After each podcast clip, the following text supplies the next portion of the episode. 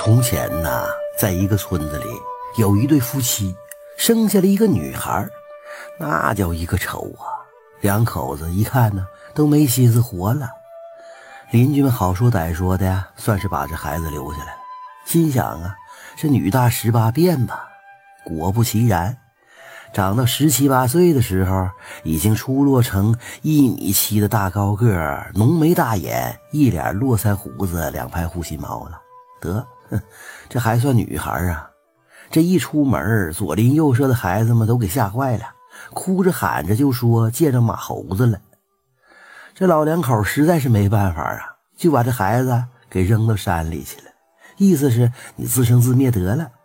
没想到这孩子认家，扔出去没几天就跑回来了，这个身上背个狼啊，手里拎个虎，嘴里还嚷嚷着挺好玩的。嗯哼，话说这么一次，这闺女又扔到山里，好长时间没回来。她凭借自己那魁梧的身材和满身的力气，硬是活下来了。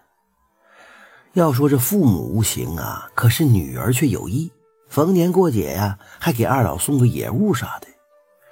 可是这山里生活太寂寞了，也可能啊，是一个人睡在山里太冷了。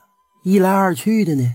这姑娘就跟野猪睡在一个窝棚里了，三来四去的，这傻丫头不知道咋的就怀孕了，咱也不知道是哪个山里猎人干的呀，还是给人家野猪扣上帽子了。单说这猎人不是重口味估计也是啥奇怪的毛病。正常男人哪敢进那女孩身呢？要不是黑布遮幔，怕这船也难进港啊。反正。这孕是真怀上了，还是给人家野猪扣了一个屎盆子，好嘛？咱姑且相信，的确是跟野猪生的这孩子。反正家里一听到这个消息，立马就断了父女关系了。多少年之后啊，跟家里的关系缓和了，这傻姑娘就领着儿子回家来探亲。你看，还俩呢。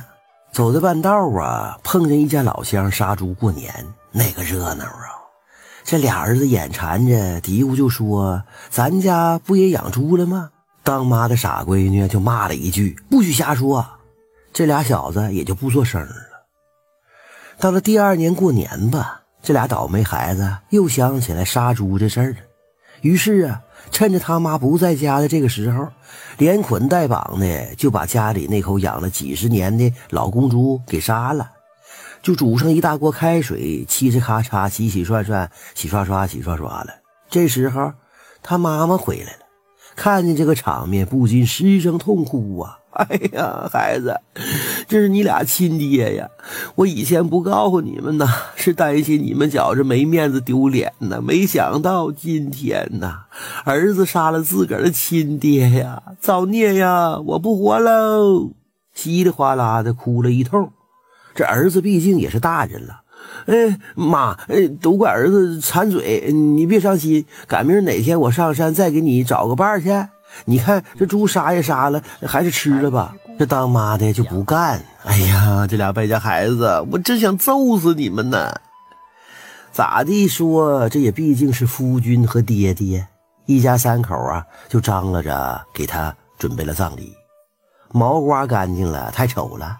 就一圈一圈的缠上白布，裹得跟木乃伊似的。从此啊，这一家的后人就立下了祖训：后代不可以吃猪肉。死了之后呢，要去毛裹白布，不用棺材，挖坑扔进去。如果脸朝上，就是上天堂；脸朝下，就是入地狱。然后呢，陪土走人，各回各家，各找各妈。